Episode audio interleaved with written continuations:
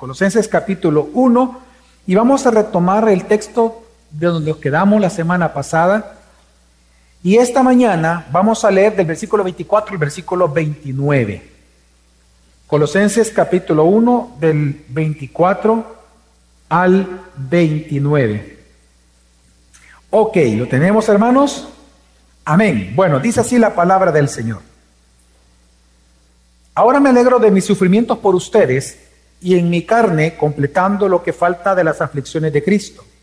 Hago mi parte por su cuerpo que es la iglesia.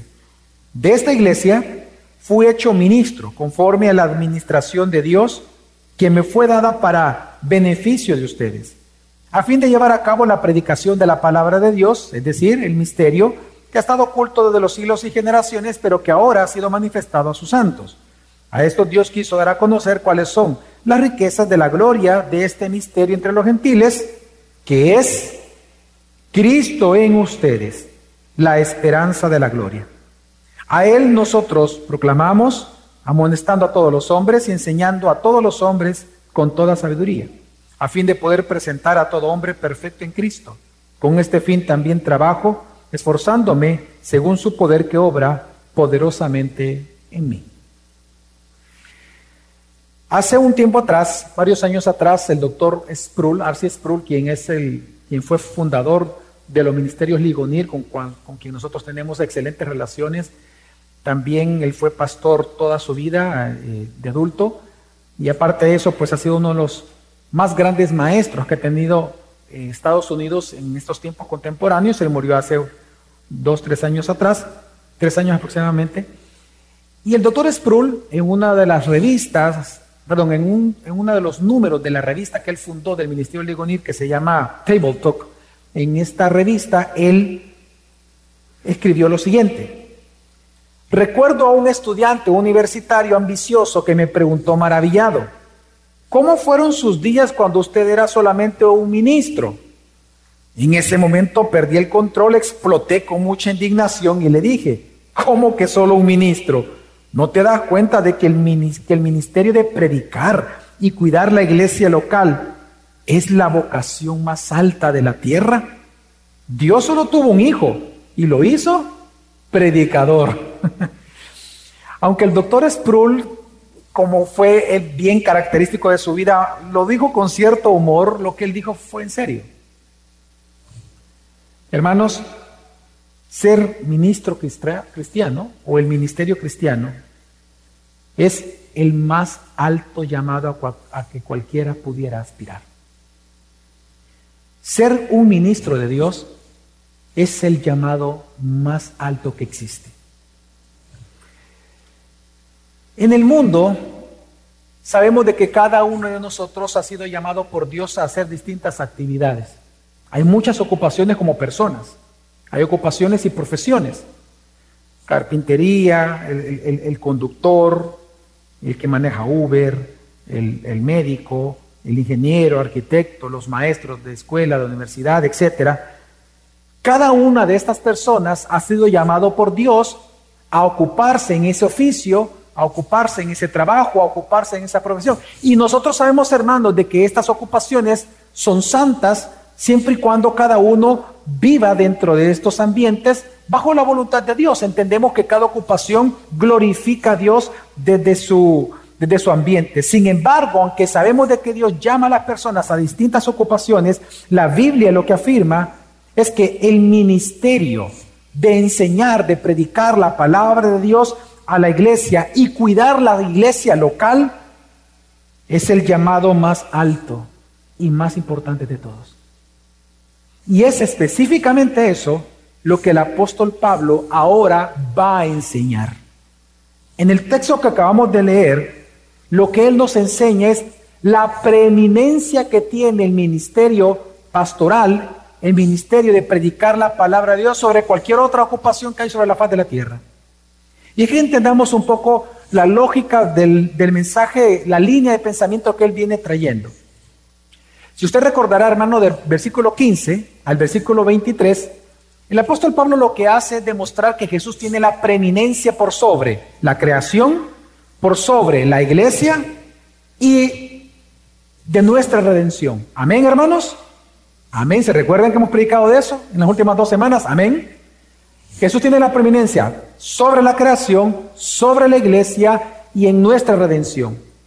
Pues precisamente porque Él tiene esa preeminencia, eso significa entonces de que el Evangelio que lo predica Él como Dios preeminente es el mensaje preeminente de todos. El mensaje más importante del mundo es ese. Y eso convierte entonces al ministerio de la palabra, de predicar y cuidar las iglesias locales, como la ocupación preeminente de todas. Lo que ahora va a enseñar el apóstol Pablo es que él va a demostrar la supremacía que el ministerio de predicar y de cuidar las iglesias locales tiene por encima de cualquier otra ocupación humana que exista. Y una vez más, es que la Biblia enseña esto. Si Cristo es el Dios preeminente que tú necesitas para salvación, eso significa que su evangelio es el mensaje preeminente sobre cualquier otro mensaje humano. Eso convierte al predicador a la ocupación de enseñar la palabra ya sea ejercida por un ministro, por un padre de familia, por un esposo con su esposa, en el ministerio más importante de todos. Por encima de ingeniería, por encima de la ciencia, por encima de la robótica, por encima de la medicina, por encima de los conductores, de ser taxista, de Uber, de ser maestro. Predicar la palabra es la ocupación no solamente más hermosa, sino la más importante de todas. Por eso es que el título de esta mañana es El oficio más importante de todos. Y lo que hoy en este día vamos a hablar, lo que quiero enseñar basado en el texto, es en primer lugar el costo, en segundo lugar el deber y en tercer lugar el fin último de ser un ministro del Evangelio. Y esto tiene una gran aplicación para la iglesia. Yo entiendo que este texto es importante y es un texto orientado fuertemente al ministerio pastoral. Este texto está muy, es, muy importante predicarlo a pastores. Pero desde el momento en que Dios incorpora este texto para un mensaje para una iglesia llamado Colosenses, es porque tiene una gran aplicación e implicación dentro de las iglesias locales. Por lo tanto, vamos a ver cuáles son esas implicaciones en la medida que vamos avanzando en el texto mismo. Así que vamos a comenzar por el primer gran punto y veamos primero el costo de ser un ministro del Evangelio, el costo que eso implica. Dice el versículo 24, ahora me alegro de mis sufrimientos por ustedes y en mi carne completando lo que falta de las aflicciones de Cristo. Hago mi parte por su cuerpo, que es la iglesia. Recordemos, hermanos, que el apóstol Pablo cuando él dice que estaba sufriendo, es que realmente sí estaba sufriendo. Dos cosas él sufría por testimonio de él mismo, lo sabemos. En primer lugar, recordemos que cuando él escribió la carta a los colosenses, él se encontraba encarcelado en su propia casa. Y aunque estaba en su casa, usted no piense como el arresto domiciliar de ahora, en donde las personas pueden ir a la cocina, pueden aquí, etcétera. No, no. El encarcelamiento de Pablo en Roma es que él pasaba 24 horas encadenado a un soldado romano. Estaba en su casa, pero en su pierna estaba un grillete encadenado a, un soldado romano. Pero no solamente, por lo tanto, y cuando él escribió esta carta, muy probablemente él tenía no menos de tres años en la cárcel. O sea, tenía varios años encarcelado sin salir de su casa jamás. Pero aparte de eso, lo que él también sufría, porque lo dice en la carta a los filipenses, que es en la época en que escribió Colosenses, cuando él escribió Filipenses, ahí da detalle de lo que por estar en la cárcel, por ser prisionero, por lo que él también estaba pasando.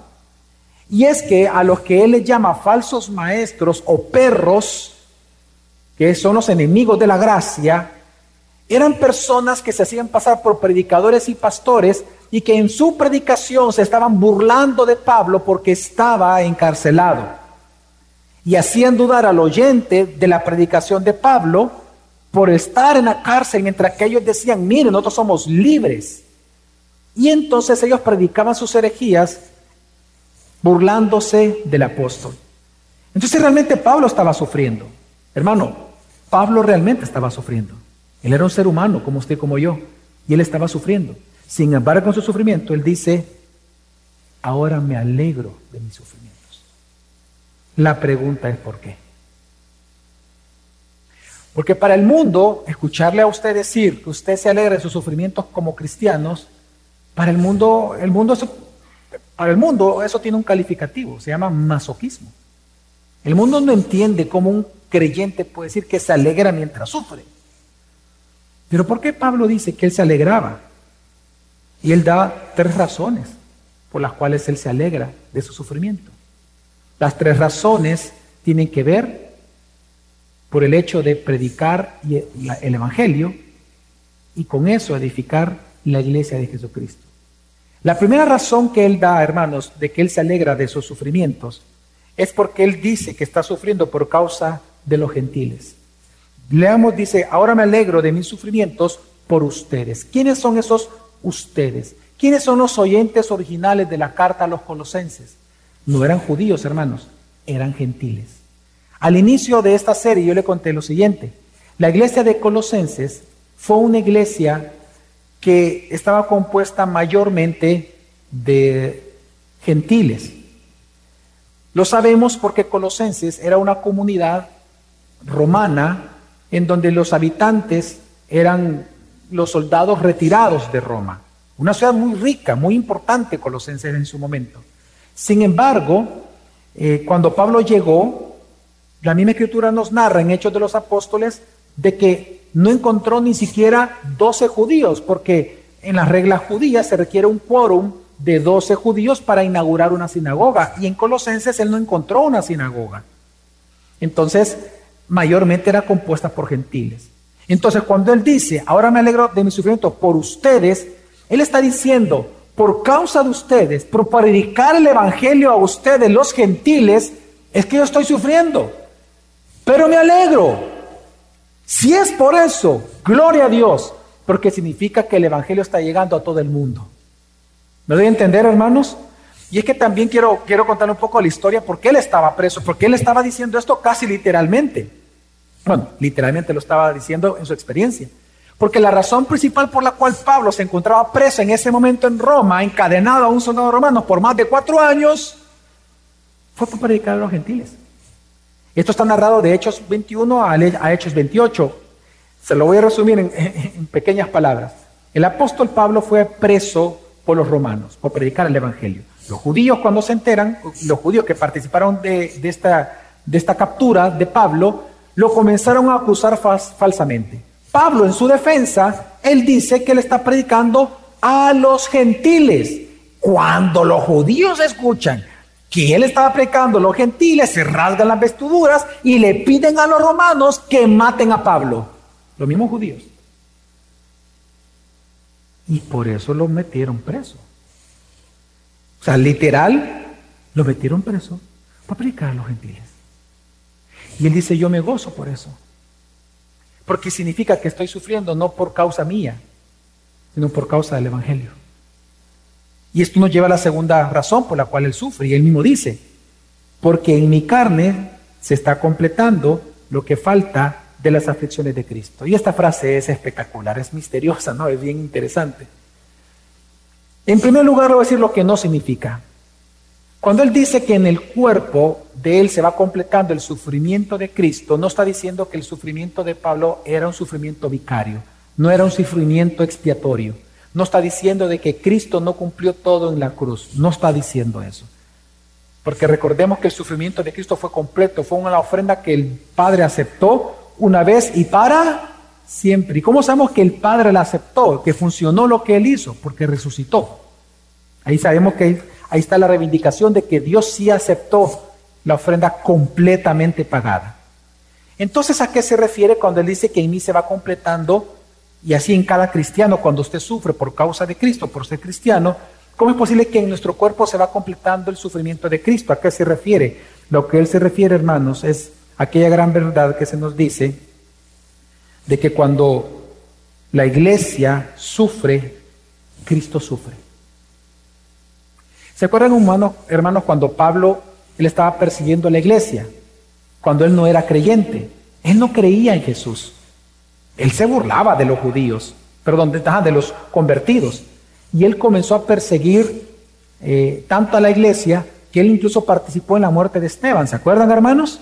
Ok, en ese contexto, cuando Jesús se le aparece y él cae en tierra, dice la Escritura, y él tiene esta visión que, por cierto, quedó ciego después de esto, por, un, por unos días. ¿Qué fue lo que le dijo Jesús a él? Saulo, Saulo, ¿por qué a mí me persigues? Él no estaba persiguiendo a Jesús en su mente. ¿A quién estaba persiguiendo Saulo? A la iglesia. Pero ¿por qué Jesús le dijo, a mí me persigues? Si él está en el cielo. Ah, porque el sufrimiento de su iglesia es el sufrimiento de quién?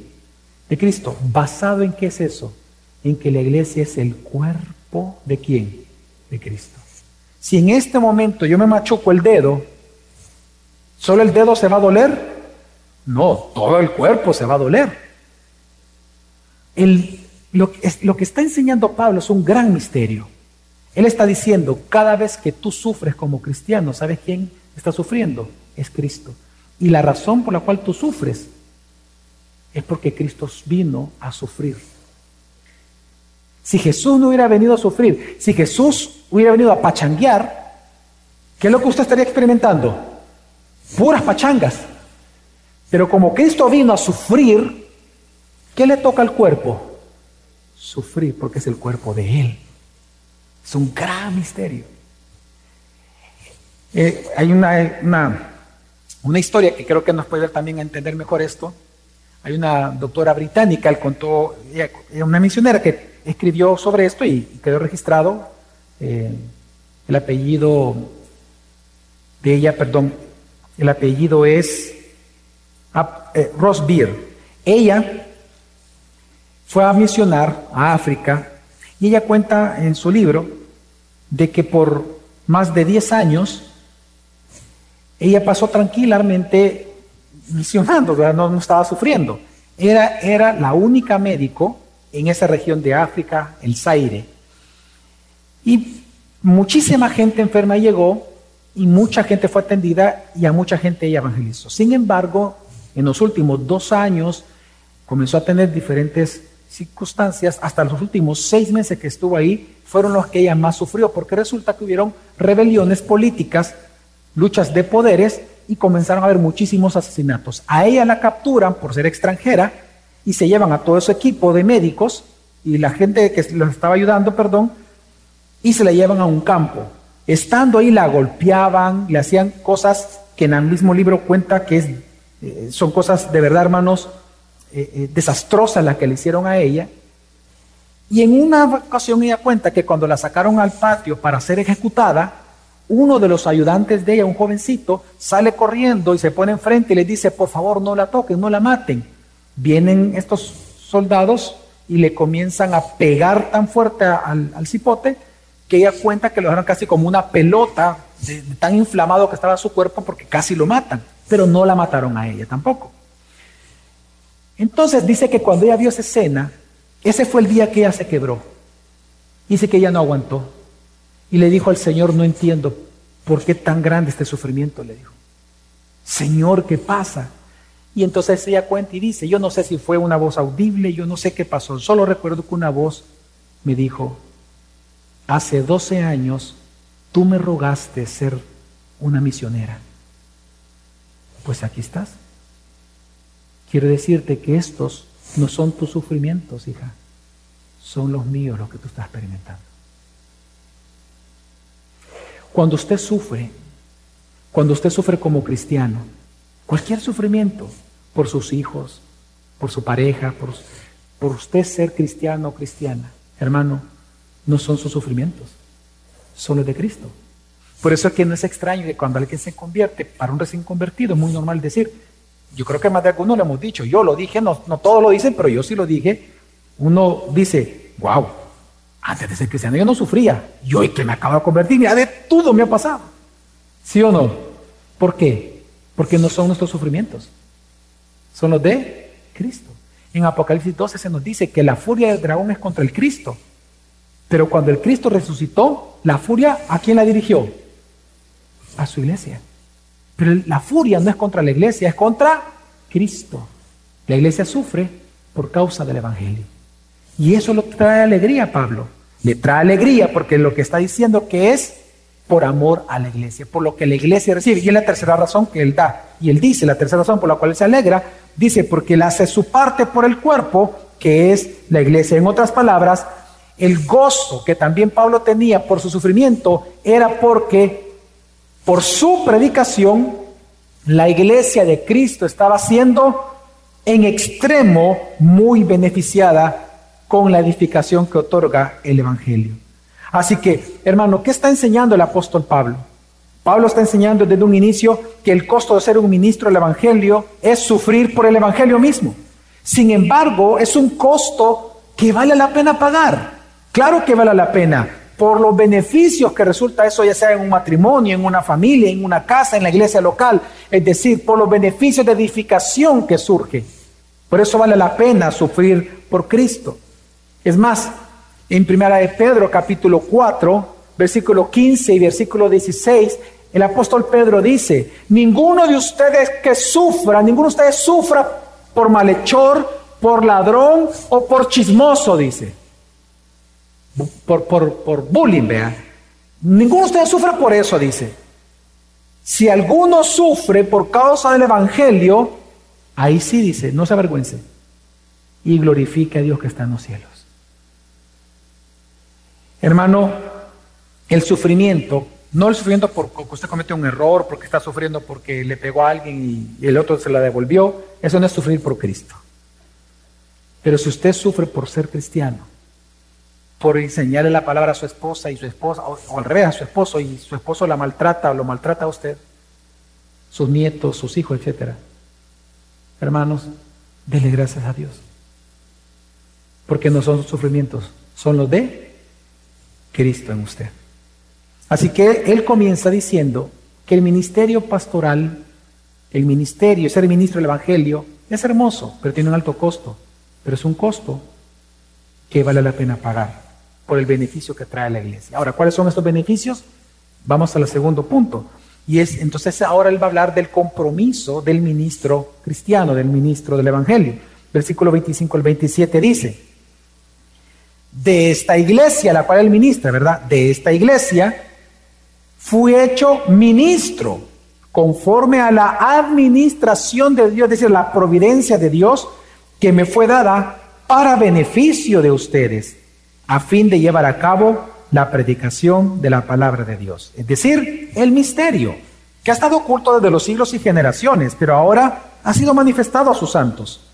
A esto Dios quiso dar a conocer cuáles son las riquezas del peso, del valor de este misterio. ¿Y cuál es el misterio? Y ahí mismo lo dice, que es Cristo en ustedes, la esperanza de gloria. Ahora, ¿por qué Pablo, estas hermosas palabras que están escritas aquí, por qué las menciona con, este lenguaje tan, tan interesante y tan distinto de otras cartas? Y es que, hermanos, los falsos maestros estaban enseñando que la perfección, la palabra perfecto, eh, significa en griego maduro, él está, los falsos maestros enseñaban que la perfección o la madurez espiritual se alcanzaba descubriendo el plan secreto que solo algunos podían obtener. De hecho, la palabra misterio, Pablo la toma prestada de los prenósticos. Era una, palabra muy ocupada por los herejes. Él toma esta palabra para contradecir lo que ellos estaban enseñando en la iglesia de Colosenses.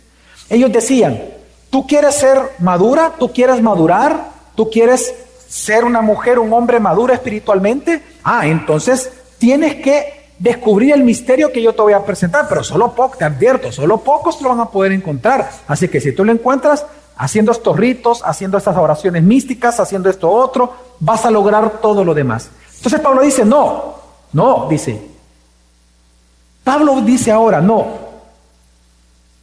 hay un misterio supremo, hay un misterio supereminente, hay un misterio por encima de cualquier otro que cualquiera les puede predicar. Un misterio que sí realmente te va a dar madurez espiritual. Y ese misterio, que no está al alcance de pocos, sino de todos, es que Jesús es Dios, perdona tus pecados y Él habita en ti. El Evangelio. Hermanos, lo que está diciendo el apóstol Pablo es espectacular. Él está diciendo, hay un misterio supereminente. El misterio preeminente por sobre cualquier otro mensaje humano, idea, filosofía humana, es el Evangelio. El Evangelio que te va a ayudar a madurar, a crecer, a perfeccionarte a la imagen de Cristo. Por esa razón, porque tenemos un, un mensaje supereminente que habla y predica del Cristo o del Dios preeminente, es que Él dice que su compromiso como ministro de ese evangelio, de ese misterio, de esa predicación, es predicar totalmente la Biblia. Es predicar todo el mensaje. No es predicarlo aparte. No, es predicar toda la Biblia. Es predicar el misterio de la reconciliación para beneficio de la iglesia local. Porque Él reconoce y Él dice que este misterio que es Cristo en vosotros te da riquezas nos ha dado grandísimas promesas que nos dan esperanza hacia el futuro. ¿Qué promesas, hermanos, Dios nos ha dado en el Evangelio que nos da esperanza para el futuro? Una promesa, dígame una.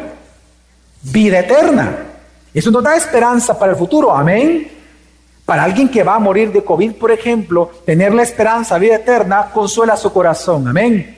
Es una promesa, es, lo que se refiere aparte de las riquezas de la gloria de este misterio, el peso de este misterio que Cristo habita en nosotros. Y eso nos da una gran riqueza, que tenemos vida eterna. Segundo, que vamos a resucitar es otra promesa. Amén.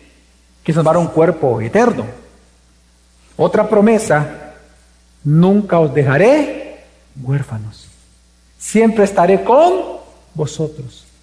Son promesas que porque Cristo está en nosotros, estas promesas son el mayor tesoro que tenemos en tiempos difíciles.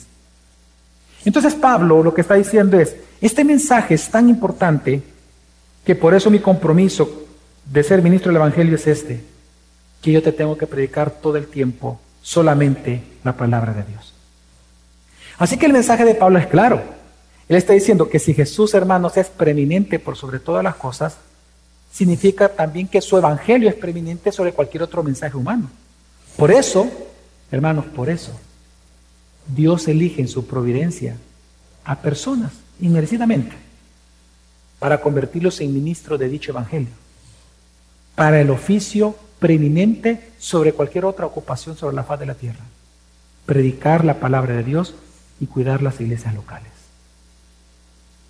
Ese es el oficio más importante de todos, por encima de ser economista, por encima de ser médico, por encima de ser ingeniero, arquitecto.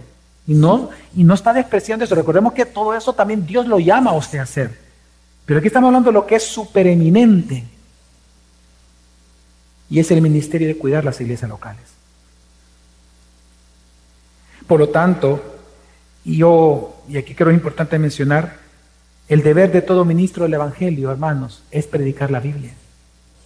El deber de todo ministro, de todo predicador y pastor, es predicar la Biblia en su totalidad, el mensaje cristológico y cristocéntrico que tiene. La misión de un ministro del Evangelio no es predicar lo que usted quiera oír. Se lo digo porque yo cometí ese error hace muchísimos años atrás, cuando era pastor de jóvenes, en una iglesia, como usted lo sabe, neopentecostal. ¿Sabe lo que yo hacía algunas veces? No siempre, pero algunas veces. Fíjate que yo pasaba encuestas. Yo pasaba encuestas y le preguntaba a la gente, ¿qué quieren oír? Literal que quieren que les prediquemos. ¿Se imagina un pastor que no sabe qué predicar? ¿Se imagina eso? ¿Qué quiere, qué quiere que te predique? ¿Cómo hacer pisto? Vaya, pues te voy a explicar cómo hacer pisto. ¿Cómo tener novia? Ah, eso te va a explicar cómo tener novia. Qué ridículo, ¿no? La función de un ministro del Evangelio no es eso. Es predicar todo el mensaje de Dios, todo el consejo de Dios no predicar lo que predica la cultura, ni buscando beneficio propio. La misión de un ministro no es acompañar al chero, aquel que es un gran rebelde, pero como tiene gran ministerio o tiene un ministerio naciente, ah, yo te, yo te voy a pero tipo un gran rebelde. Eso no es la función de un ministro de Dios.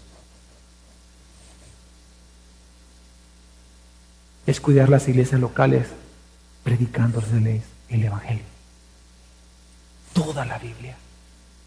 No lo que a mí me interesa, no lo que el otro va a entender. Toda la Biblia. Ahora, eso nos da también a nosotros un deber. Si tú, por ejemplo, y para aquellos que nos están viendo también por, por los diferentes medios, por el canal 424, por las redes sociales, si tú te estás congregando en una iglesia en donde tu pastor o el pastor de esa iglesia solo toma el texto bíblico como referencia y lo que hace es contar anécdotas, anécdotas, anécdotas y anécdotas, y te enfoca en ti mismo y te enfoca en ti mismo, en el dinero, en todo lo próspero que tú puedes llegar a ser, huye de esa iglesia. Huye. Ese es un ladrón de la gracia. Porque lo que edifica una iglesia, lo que madura una iglesia, lo que enriquece realmente, espiritualmente a una iglesia, siempre ha sido, es y será el Evangelio de nuestro Señor, Salvador, Redentor, Reconciliador, Jesucristo. Huye de esa iglesia y congrégate en donde, una te, donde te prediquen realmente el Evangelio de Jesucristo. Y esto nos lleva a la última parte del texto que él va a hablar. ¿Cuál es el fin último entonces del ministro del Evangelio? ¿Cuál es el fin último del ministerio pastoral o del ministerio de la palabra? Colosenses 1, 28 al 29. A él nosotros proclamamos, amonestando a todos los hombres y enseñando a todos los hombres con toda sabiduría, a fin de presentar a todo hombre perfecto en Cristo.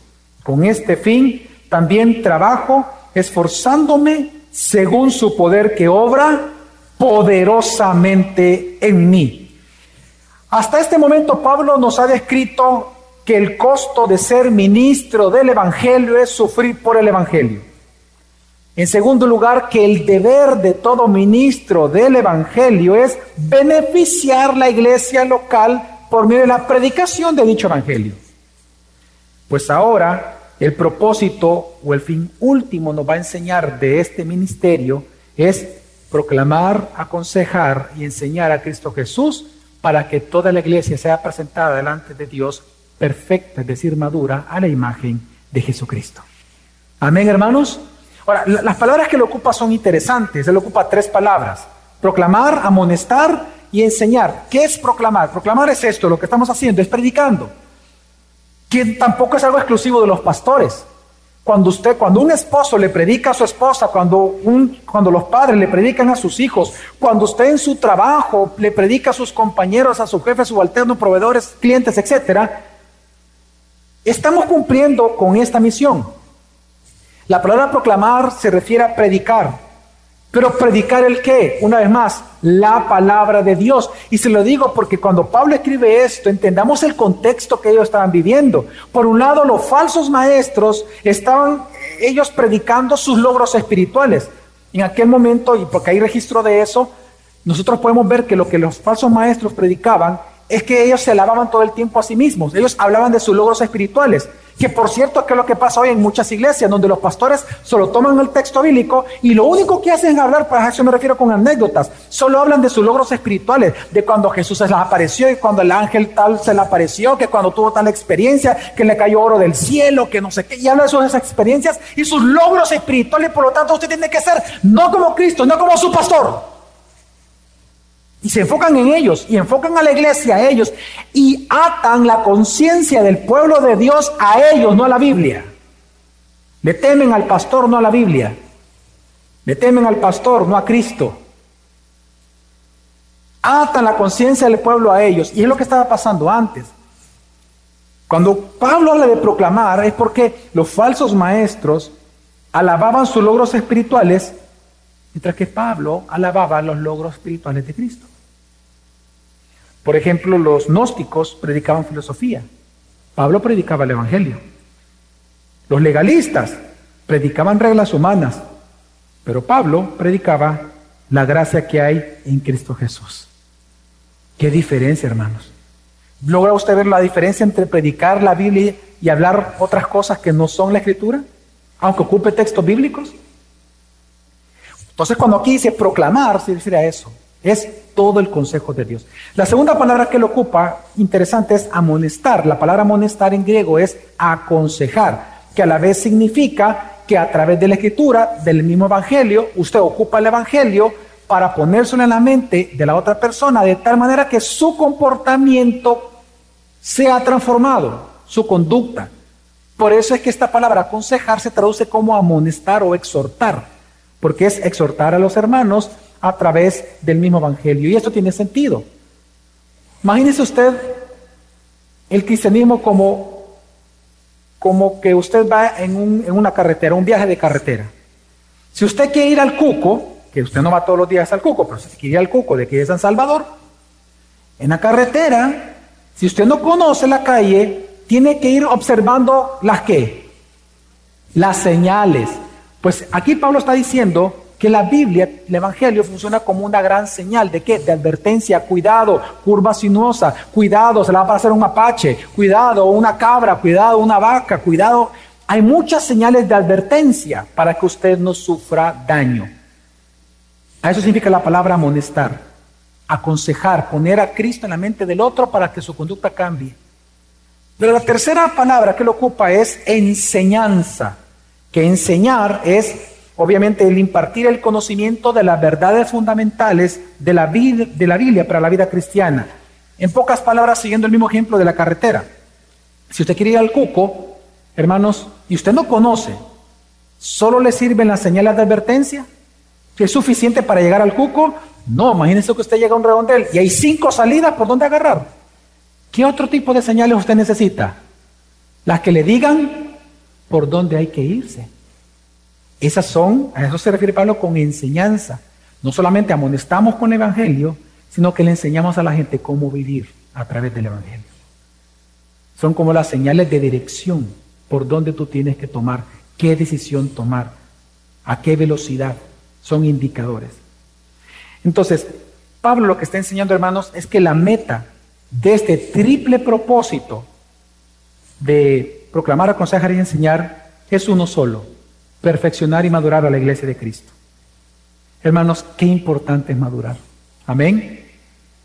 Y, se lo digo porque hoy en día posiblemente muchos no saben qué es madurar. Si le preguntamos a los jóvenes de hoy, decime qué es una persona madura, ¿sabe lo que nos van a decir? Una persona madura es una persona independiente. Es lo que nos van a decir, sí o no. Es la palabra más famosa que hay en la cultura actualmente.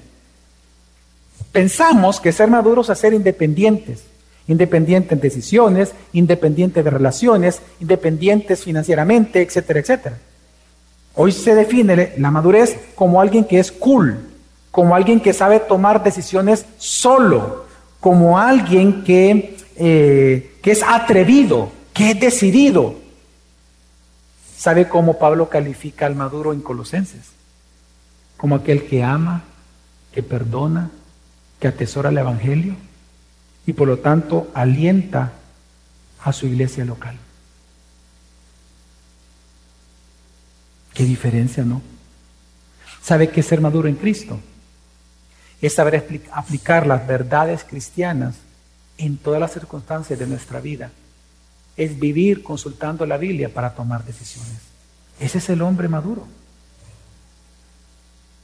Y Pablo, entonces, ¿qué es lo que dice? Pablo lo que está diciendo, hermanos, es que con este fin Él trabaja y Él lucha hasta agonizar. Porque la palabra lucha aquí significa competir hasta la muerte. Y esa frase tenía un gran significado en aquel momento porque no sé si se conoce parte de la historia de las Olimpiadas. Tiene que ver con la época de Jesús y la época de Pablo grandemente. Hoy en día nosotros recordamos las Olimpiadas que venían de Grecia, ¿sí o no? Pero también en Éfeso celebraban Olimpiadas. Y cuando Pablo dice esto, que con este fin trabaja y lucha, él se está comparando como uno de esos atletas de alto rendimiento. Y le voy a explicar, incluso cuando él dice luchar, se refiere incluso a aquellos que boxeaban.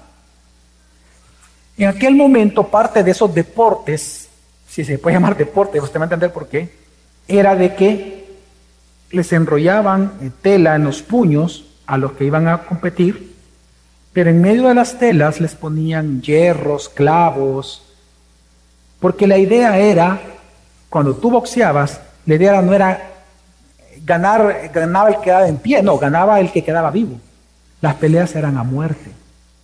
Entonces, ahí tú no te dabas el lujo de descansar un minuto, que te dan, hasta gaseosa te dan, ¿verdad? No, no, no, no. Ahí era de pelear y si te cansabas, tenías que ver cómo te levantabas, porque la única manera de salir de eso era vivo o muerto. Vivo ganando, muerto perdiendo. Entonces Pablo, tomando esa figura, dice, yo proclamo el Evangelio, yo aconsejo el Evangelio, yo enseño el Evangelio a todas las personas, a pesar de los sufrimientos que tengo, por una razón y un fin, para que toda la iglesia local sea madura, a la imagen de Cristo. Y trabajo hasta la agonía. Y si muero predicando, voy a morir predicando. Hermanos, este es el fin del ministerio pastoral, este es el fin del ministerio cristiano, pero también es el fin último de tu servicio a Dios. Si tú piensas que este texto solo es para pastores, porque claramente está hablando del ministerio pastoral, pero también estás, podrías estar equivocado, porque está escrito para una, para, dentro de una carta para una iglesia. Es decir, el fin último de tu servicio a Dios no es, que tus hermanos se sienten únicamente, para los que ponen las sillas, para los que ponen el sonido, no es para que tú escuches bien el mensaje. El servicio de todos, el que pasó dándote el sobre, no es que tú tomes el sobre. El fin último de, lo, de todo ese tipo de servicios que hacemos en la iglesia es para que la iglesia sea edificada, para que la iglesia madure. Y ese es el valor de lo que hacemos para Cristo. Amén, hermanos. Ahora, esto entonces, para concluir, esto me lleva a mí a hacer un llamado para todos nosotros, que todos debemos de proclamar, aconsejar y enseñar. Pero para concluir, haciendo este llamado, quiero referirme en primer lugar, voy a referir a dos grupos de personas. En este minuto quiero dedicarme, quiero hacer un llamado, una exhortación a mis hermanos que son pastores que se encuentran acá. Por si usted no sabía, no voy a mencionar sus nombres, pero nosotros tenemos el privilegio en esta iglesia que en cada servicio vienen pastores a congregarse con nosotros, pastores de iglesia, que después de aquí van a los diferentes departamentos donde ellos vienen a predicar el Evangelio en la tarde. Entonces ellos se congregan con nosotros en la mañana, y aquí hay varios. En el servicio anterior hubieron otros también. Entonces quiero dedicarme en este momento a los pastores que están aquí, a los que nos están observando y también a los pastores de esta iglesia que usted los conoce. Hermanos, valoren la ocupación a la cual Dios nos ha llamado a realizar. Porque lo que nosotros hacemos es el oficio supereminente sobre cualquier otro cuidarla en las iglesias locales y predicar la palabra de Dios, no importa el sufrimiento. ¿Sabe cuál es mi exhortación para ustedes? Que si Dios te ha entregado el más grande oficio de todos, hermanos, no te distraigas con otro. No anheles otro más. Yo te entiendo, mire, yo como pastor, yo te entiendo. Créeme, yo te entiendo que en estos momentos cuando hay que pagar la universidad de los niños, cuando hay que pagar muchas cosas, porque también somos seres humanos, entiendo tu aflicción. Pero no por eso pienses en abandonar el oficio pastoral para dedicarte a otro oficio porque piensas que es mejor. Uno de chiquito, mire, uno sueña con, con grandezas. Claro, uno no está convertido, ¿verdad? Uno sueña con grandezas personales. Quiero hacer esto, quiero hacer otro, porque uno piensa en hacer grande.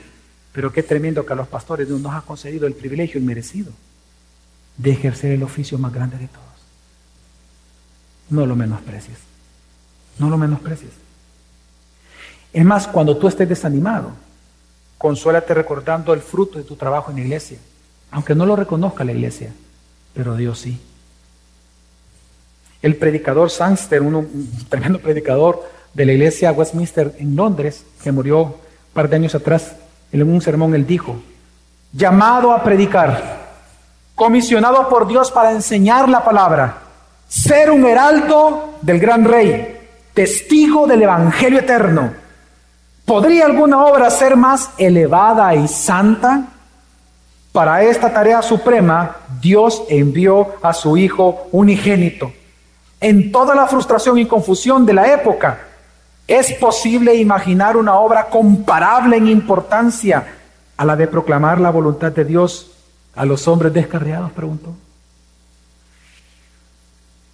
Si yo pudiera aquí hablarle de lo que dijo John Wycliffe y otros más, hermanos, el oficio más grande de todos y más importante es el cuidado de las iglesias y predicación de la palabra. Pero ahora quiero dirigirme a toda la iglesia, a los que no son pastores, a todos ustedes, mis hermanos amados.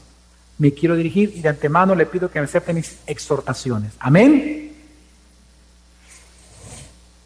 Según el versículo 29 que tú tienes ahí, Dios dice que el fin por el cual el Espíritu Santo te llena con su poder todos los días no es para que tú seas el mejor profesional del Salvador, que debiera ser. El poder del Espíritu Santo no es para que tú progreses en tu profesión.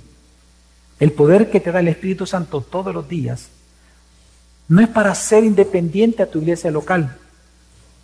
No es para que tú logres tus propios sueños.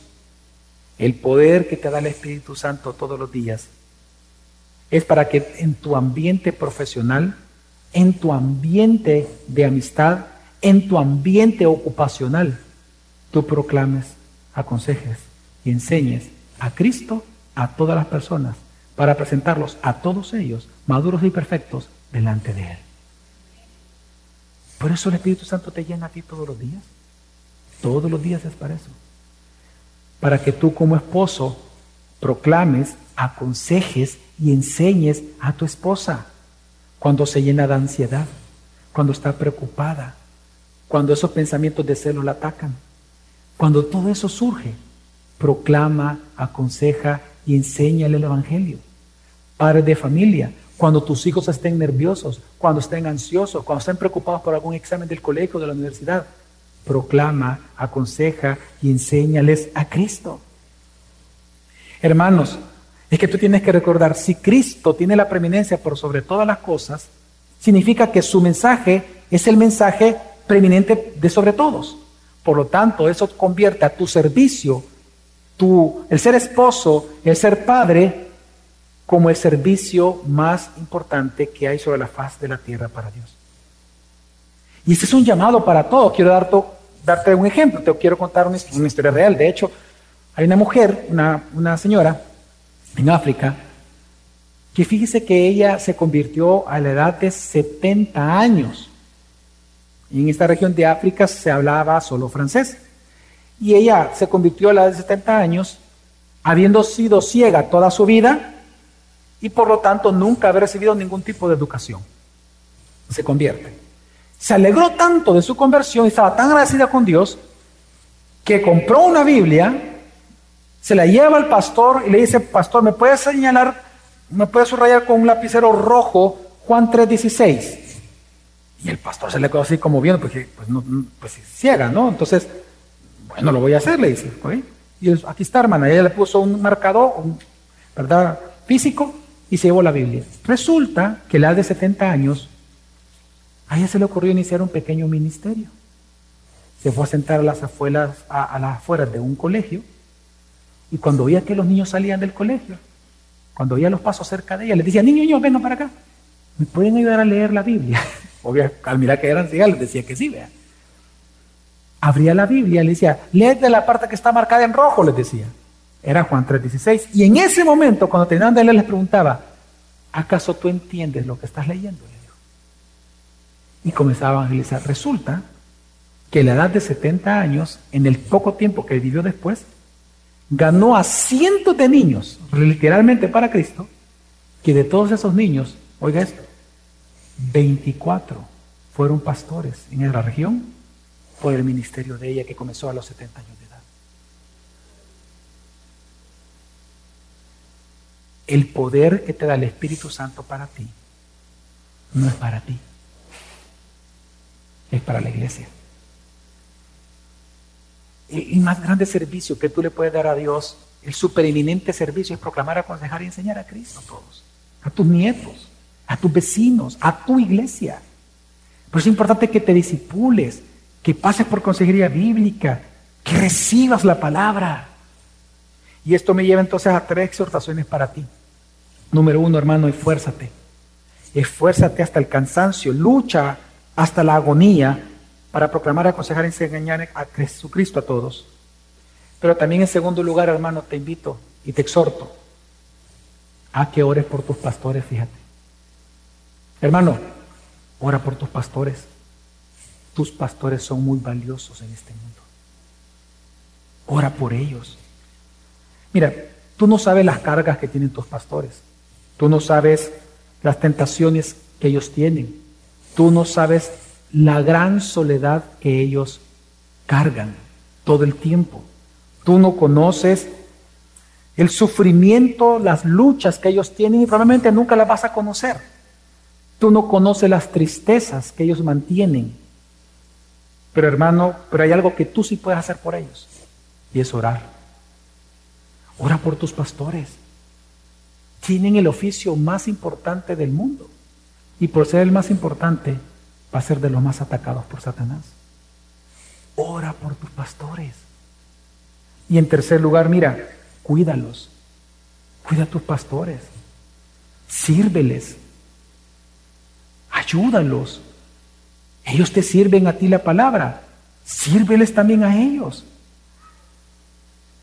Así como tú también tienes el derecho de exigirles, también tú tienes la obligación de cuidarlos. Y mira hermano, de vez en cuando, de vez en cuando, alguna vez, cuando tú quieras, alguna vez, anímalos. Anímalos. Consuélalos. Ellos también tienen que darle de comer a sus hijos. Tienen que pagar el colegio y la universidad de los niños. Ellos también son seres humanos como tú. Y algunas veces necesitan Pastor, siga adelante. Gracias. Siga. Anímalos.